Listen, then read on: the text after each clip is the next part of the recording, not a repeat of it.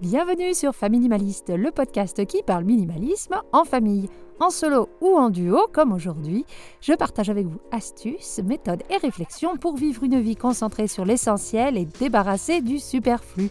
Si vous ne me connaissez pas encore, je m'appelle Hélène, j'ai toujours 42 ans pendant deux semaines et mon mari et moi sommes à la tête d'une famille de trois petits minimalistes de 11, 13 et 15 ans. En plus d'être minimaliste, je suis également home organizer certifié, j'aide les familles qui veulent se débarrasser du bazar au quotidien. Aujourd'hui, je voulais mettre l'éclairage sur une pratique, l'upcycling. Si vous avez du mal à vous débarrasser d'objets sentimentaux, mais que ces objets ne font que dormir dans des placards ou au fond d'un carton à la cave, alors cet épisode est pour vous. N'étant pas spécialiste du sujet, j'ai invité la spécialiste de l'upcycling en Suisse. Elle vous explique tout de cette pratique. Vous verrez que vous en faites peut-être déjà de l'upcycling sans le savoir. Allez, c'est parti pour l'épisode du jour. Hello Sarah Ça va et toi? Très bien, je suis contente de t'avoir sur le podcast. Oui, merci de m'avoir invitée. Écoute, de rien, j'avais envie de parler justement d'upcycling et c'est des choses que les gens connaissent pas trop. Donc euh, voilà, j'ai la pro de l'upcycling en Suisse. Merci d'être venue. Je vais commencer comme pour tout le monde, je vais te présenter très rapidement, puis après tu me diras si je dis des bêtises et si tu veux rajouter des choses. Ok? Ça te va? Super. Ok. Donc tu t'appelles Elisa, tu vis en Suisse, dans la région, alors j'ai envie de dire d'Yverdon, et tu es la créatrice de Atelier 24, qui est une boutique en ligne collaborative qui regroupe des créatrices et créateurs qui font de l'upcycling. Tu pourras nous en dire plus sur cette pratique qui devrait parler aux minimalistes parmi nous. Est-ce que j'ai dit des bêtises? Est-ce que tu es bien dans la région d'Yverdon? Alors, je suis née à Yverdon et j'ai grandi un petit moment là-bas, mais je suis à Estavayer-le-Lac précisément. Du coup, c'est entre Yverdon et Fribourg. Donc, t'étais un peu juste, oui. Oui, j'étais un peu, j'étais un petit peu, je mets un petit peu fausse aussi. Alors, tu es là pour parler d'upcycling et on est là pour voir s'il y a des ponts entre l'upcycling et le minimalisme. Mais on commence euh, par parler minimalisme. C'est la question que je pose à tous mes invités. Quelle est ta définition du minimalisme? Et est-ce que toi, tu te définis comme tel Le minimalisme, pour moi, c'est un peu une réplique de Disney, mais c'est euh, il en faut peu pour être heureux. c'est ce qui me vient euh, en tête. C'est balou. Voilà, exactement. Mais euh, en fait, je me rends compte que je suis au total opposé. Mais peut-être parce que j'adore tout ce qui est brocante et que je passe mon temps à chiner des choses et on verra le lien après avec l'upcycling. Mais du coup, pour moi, j'ai besoin d'être entourée de plein d'objets parce que je suis hyper sentimentale et j'aime toute la décoration. Et du coup, je suis loin d'être minimalisme. Et pourtant, dans quelques mois, je vais déménager. Et je suis en train de me rendre compte que j'ai accumulé beaucoup trop de choses. Et là, je suis en train de me demander si j'ai pas envie de devenir euh, justement minimaliste. Finalement, j'ai tous ces objets qui me comblent de bonheur et tout, mais des fois, je me sens hyper étouffée. Donc, euh, je pense que j'ai un juste milieu à trouver. Et je pense que j'ai des petites choses à piquer du minimalisme tout en conservant euh, toutes mes babioles. Oui, alors c'est ce que je dis toujours. hein, Pour moi, le minimalisme, c'est euh, trouver son essentiel et enlever le superflu. Et ton essentiel, c'est peut-être justement plein de babioles. Tu seras peut-être minimaliste dans certains euh, pans de ta vie. J'en sais rien, peut-être ta garde-robe. Oui, bah, c'est exactement ça, ouais. J'ai très peu de vêtements et j'arrive à tout combiner ensemble parce que je réfléchis comment j'achète. Mais ouais, je crois que c'est ça. Donc c'est ça. Puis d'autres, bah, vu que tu es euh, fada de brocante, tout ça, et de côté-là, forcément, tu auras toujours des choses autour de toi pour pouvoir faire de l'upcycling. Merci d'avoir répondu. Tu es bienvenue sur ce podcast, même si tu n'es pas minimaliste. Ne t'inquiète pas. Alors, on va rentrer dans le vif du sujet. L'upcycling. Quand j'ai dit aux gens autour de moi que ma prochaine invitée allait parler d'upcycling, j'ai eu de beaucoup de upcycle quoi Euh, Je fais pas Effectivement, on dit toujours pareil. Et d'ailleurs, quand je fais mes pitchs, je dis alors voilà, je fais de l'upcycling et je réponds toujours bon, en général, c'est à ce moment-là que je perds tout le monde. Donc, l'upcycling, c'est. Voilà. Donc là, on a perdu du monde, donc on va essayer de les rattraper. Est-ce que tu peux nous dire, euh, bah, est-ce que c'est que l'upcycling et comment bah, t'es tombé dedans à titre personnel avant qu'on voit comment tu en as fait ton métier? En fait, je vais rien vous apprendre parce que l'upcycling, si je vous donne une définition, c'est l'art de faire du neuf avec du vieux. Et ça, on en fait depuis toujours, en fait, parce que ça vient de la nécessité de faire avec ce qu'on a sous la main. Et puis ensuite, dans les années 90, ça s'est développé, euh, notamment avec un, un créateur euh, allemand, un créateur de mode, qui a commencé à faire euh, quelques tenues avec, euh, en upcycling. Et donc, il a mis le terme là-dessus. Donc, l'upcycling vient de là, mais en vrai, on en a toujours fait. Je veux dire, pendant la Seconde Guerre mondiale, euh, bah, j'ai un exemple, mes grandes tantes, elles récupéraient du coup les toiles de parachute des Américains et en faisaient du coup des petites nuisettes. Puis en plus, bah, ça permettait de cacher les parachutes parce que c'était donc des sous-vêtements. Et donc là aussi, il y avait plus d'industrie du textile qui fonctionnait, donc euh, il leur fallait des nouveaux vêtements, etc. Aujourd'hui, pourquoi on fait de l'upcycling? Il y a différentes raisons. Il y a d'une part économique. Si on n'a peut-être pas les sous de s'acheter quelque chose de neuf, et eh ben on va essayer d'abord de regarder avec ce qu'on a, qu'on a accumulé, et essayer de transformer euh, en ce dont on a besoin au lieu d'acheter. Et d'autre part, c'est hyper artistique. L'upcycling, ça force la créativité.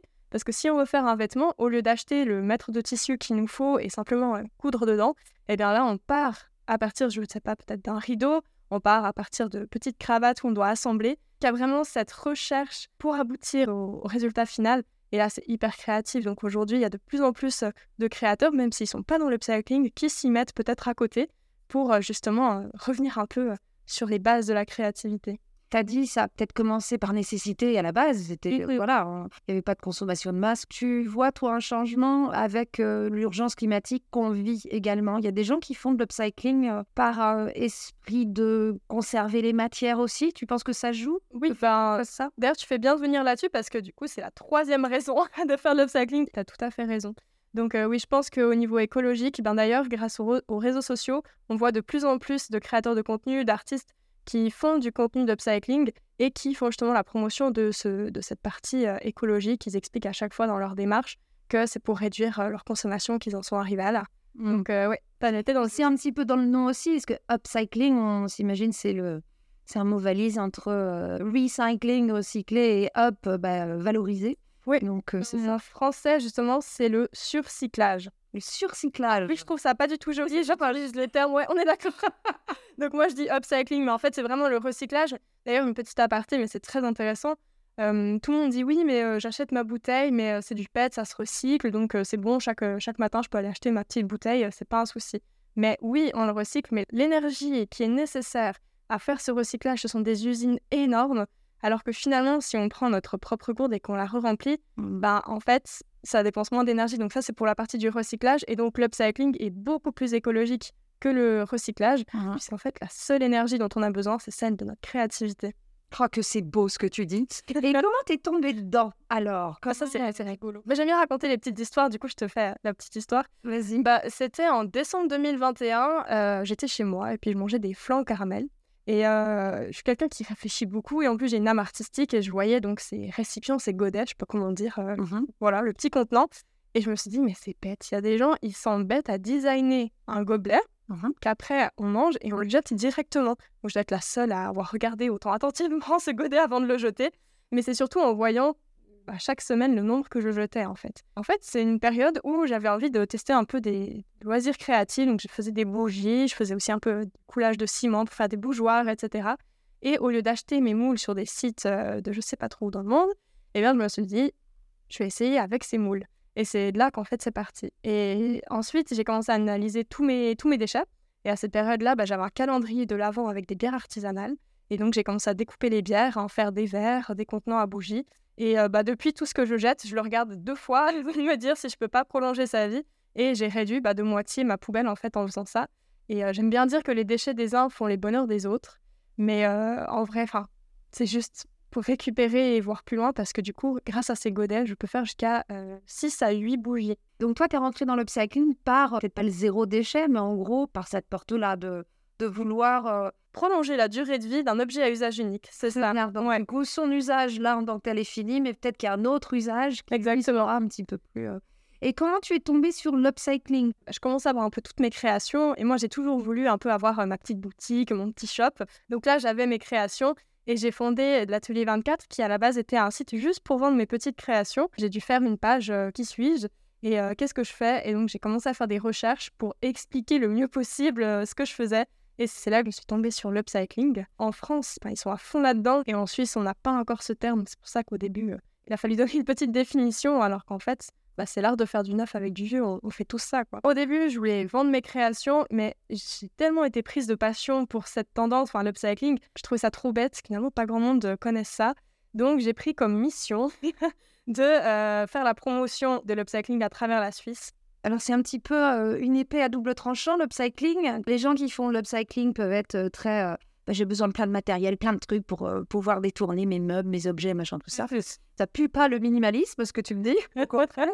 Mais pour moi, j'y vois un outil pour des gens qui sont face à un désencombrement chez eux, face à un tri, et ils tombent sur des choses dont ils n'ont plus d'usage. Alors on va dire typiquement un vieux téléphone là à cadran, mais ça a peut-être un côté sentimental pour eux. Mais ils vont pas le garder si ça sert à rien. Alors que peut-être avec l'upcycling, c'est des choses qu'on voit en ligne régulièrement. Je ne sais pas si tu en as sur ta plateforme, je sais même plus si c'est sur ta plateforme que j'ai vu ou pas. J'ai vu des gros téléphones comme ça, des vieux téléphones transformés en lampes. Donc l'upcycling, pour moi, peut être aussi une manière de valoriser un souvenir et de pas avoir à se séparer de quelque chose et de joindre l'utile à l'agréable. Tout à fait. Ben, c'est ça qui est fou avec l'upcycling, c'est que ça peut autant être comme moi avec mes bougies euh, en forme de flanc, de prolonger cette durée de vie à usage unique, et ça peut tout autant être ben, de prolonger la durée de vie d'un objet obsolète tel que le téléphone, mais qui est tellement sentimental. moi, j'en ai un chez moi. Hein. Il prend la poussière et c'est vrai que je me dis qu'il est là. Alors, il sert de déco, c'est déjà très chouette, mais je pense dans le mouvement de minimalisme, justement, de réduire ce genre d'objet, et eh bien là, comme tu dis, le transformer en lampe, en tout ce que vous voulez. Et puis, ben, vous pouvez soit le faire vous-même, soit faire appel à des créateurs qui seront tout contents euh, de transformer. Oui, donc vous êtes assez commun peut-être auprès de certaines personnes. Oui, ça, bah, ça fait partie des projets de, l'atelier. Il y a un annuaire euh, de, créateurs à, qui on peut faire appel pour ce genre de transformation. Parce que dès que c'est sentimental, ben, c'est clair qu'on veut donner une nouvelle fonction et puis il faut que ce soit fait quand même euh, dans le respect et que ce soit clean le résultat. Oui, et puis bien fait, oui, si ça ne sert à rien. Est-ce que tu peux nous donner peut-être des petits exemples d'objets, on va dire de tous les jours, qui peuvent être euh, trouvés chez les gens, qui ont été upcyclés Ouais, alors moi, il y en a une euh, que j'aime beaucoup. C'est euh, une bouteille. Enfin, c'était un magnifique rosé et je trouvais tellement belle la bouteille. Au lieu de la jeter comme mes flambis, que je l'ai transformée en, vase en fait simplement, et une autre qui est un peu plus évasée où j'ai mis une bougie, donc ça fait bougeoir. Donc là, on est vraiment dans le matériel, il est brut. Hein. J'ai pas du tout modifié, c'est juste que je lui ai donné une nouvelle fonction. Je pense que les gens peuvent regarder autour d'eux et je suis certaine qu'ils ont au moins un truc d'upcycler chez eux pour n'importe quelle raison. Ça, j'en suis sûre. Moi, j'avais utilisé, c'est les espèces de mortiers là pour euh, du, de l'ail ou enfin les herbes en, bois, euh, en bois exotique, enfin vraiment très très joli. Mais sauf que je je fais pas ça. Je, ne pile pas mes herbes, j'avoue. Et du coup, je l'avais utilisé pour que dans le pot, je mettais toutes mes boucles d'oreilles et sur le, pilon. Là autour, je mettais euh, mes bracelets ou mes bagues, je sais plus. Mais du coup, c'était devenu mon porte-bijoux. Sinon, je m'en servais pas, ça servait à rien. Je me suis dit que j'avais rien pour mettre mes bijoux et qu'il fallait qu'ils arrêtent de traîner partout. Donc, j'ai pris le truc de ma grand-mère et effectivement, son pilon et son mortier, euh, c'est venu un porte-bijoux. Ça compte comme de l'upcycling Bah oui, bah oui. C'était comme mes bouteilles euh, de rosé. Bah, t'as même pas eu besoin de t'embêter à transformer l'objet. T'as pas forcément une âme d'artiste, t'as juste vu le potentiel de cet objet. Mmh. Donc ça, c'est top. Est-ce qu'il y a d'autres euh, avantages à, upcycler ces objets au lieu de les donner, de les vendre ou de, s'en débarrasser? Euh, Je pense que tout le monde peut y trouver son compte. Chacun aura sa raison en fait de faire de l'upcycling. Et ben, moi, j'aime bien ce que tu as évoqué avant avec le côté émotionnel. Euh, typiquement, ben, moi, j'ai récupéré beaucoup de vêtements de mon grand-père quand il est décédé. Et c'est des, gros pulls énormes. Alors, il y en a un que j'adore, je le garde. Mais tout le reste, en fait, j'ai envie d'en faire une couverture avec donc ça peut être une super idée bah, de pas garder tous ces vêtements et les transformer en quelque chose euh, bah, de réconfortant, tel une couverture ou un doudou. Voilà, donc je pense qu'il peut aussi avoir ce côté-là sentimental tout en conservant et ça va avec le minimalisme. Mais tu vois, ça me donne une idée. Oh, comme quoi, on l'avait déjà fait. Ah, tu vois? J'ai mon dernier fils, il a un pull qu'il a porté tous les jours pendant, je crois, il a porté pendant deux ans, de ses trois à ses cinq ans quasiment. Le, le pull grandissait avec lui, clairement. Et c'était le, le, seul pull qu'il voulait mettre. Mmh On mettait que ça. Quand je lui ai enlevé qu'il était sale, il fallait qu'il soit propre pour le lendemain. Donc, quand il a été trop petit, moi qui m'attache pas à beaucoup de choses dans ma vie, ce pull-là, c'était très compliqué de m'en séparer. Donc, du coup, ce qu'on a fait, c'est qu'on a dessiné une peluche tous les deux. Moi, je fais un peu de couture. Donc, on a dessiné un petit monstre.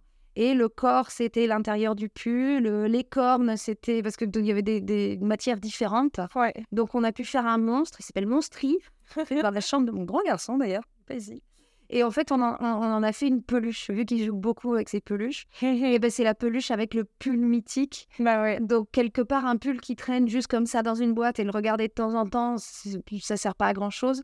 Mais par contre, euh, ce pull est toujours là, quoi. Donc, on en a fait une peluche. Voilà, tu vois, tu fais de l'upcycling. Mais oui, c'est oh sans le savoir.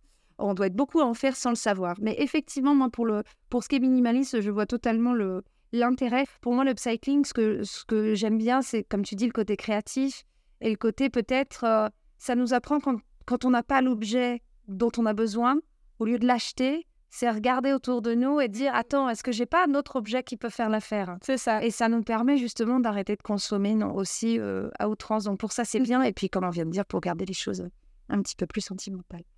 Alors, est-ce que tu peux nous parler un petit peu plus de ta plateforme? Toi, tu as décidé à ton tout jeune âge de te lancer dans l'entrepreneuriat et de lancer ce projet-là. Est-ce que tu peux nous en parler un petit peu plus? Comment c'est né Comment ça fonctionne? J'ai toujours su que je voulais être entrepreneuse. Pour moi, c'était hors de question euh, que j'ai un boss.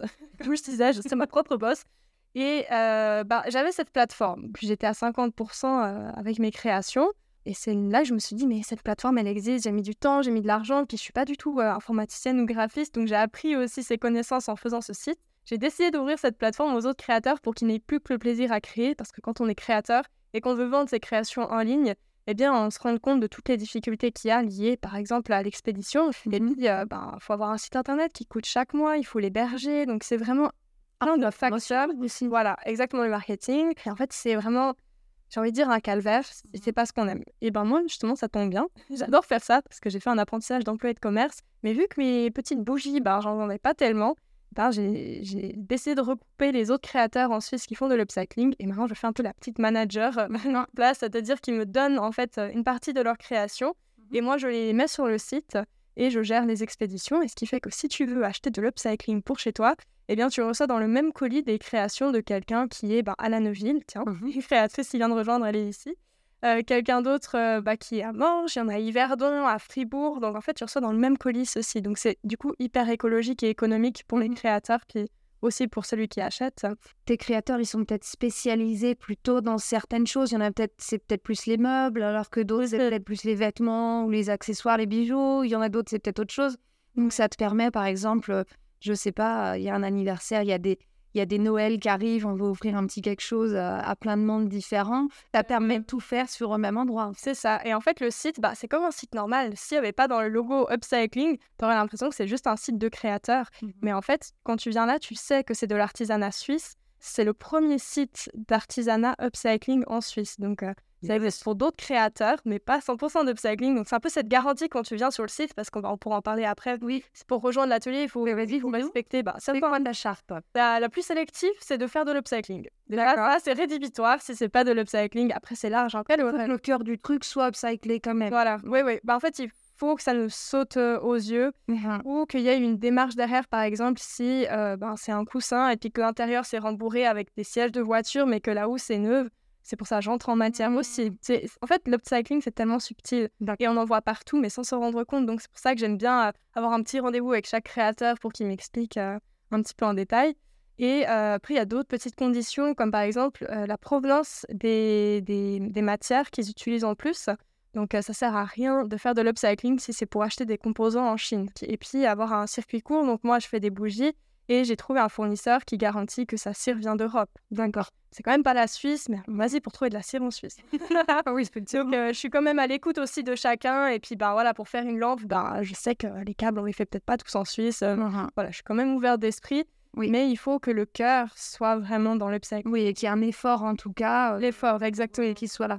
Et tu parles de la Suisse, mais euh, il y a beaucoup de Français qui nous écoutent. On n'est pas très loin de la, la, frontière française du tout. On peut commander, tu fais des envois partout Oui, alors euh, en tout cas, partout. Les pays limitrophes, ça c'est sûr. Après, si vraiment quelqu'un nous écoute, je sais pas trop, on peut en discuter si j'ai envie de te retrouver, de savoir, euh, bah, d'aller voir ta boutique, est-ce que tu peux nous donner euh, les coordonnées Où est-ce qu'on te trouve sur Internet, euh, sur les réseaux sociaux?